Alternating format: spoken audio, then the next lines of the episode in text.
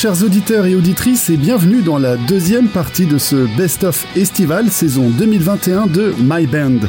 Tout d'abord, je tiens à vous remercier pour votre fidélité, votre intérêt et votre soutien sans faille à la scène alternative et métal indépendante. Pour celles et ceux qui auraient manqué l'épisode précédent du mois de juillet, je vous propose cet été de revenir sur les artistes qui ont su toucher profondément ma fibre de mélomane, mes gros coups de cœur parmi tous les groupes programmés depuis le mois de septembre dernier, même si j'aurais aimé les sélectionner tous, vu qu'aucun ne démérite. Mais bon, il a bien fallu choisir et croyez-moi, c'est au chausse-pied qu'il a fallu y aller pour caser tout ce beau monde. Alors, on ne perd pas plus de temps, c'est parti pour une heure du meilleur de la scène indépendante émergente et autoproduite. On démarre tout de suite avec Explicit Human Porn et leur titre Mad Meds. C'est Benjamin Delacou, vous êtes dans My Band sur Everyone.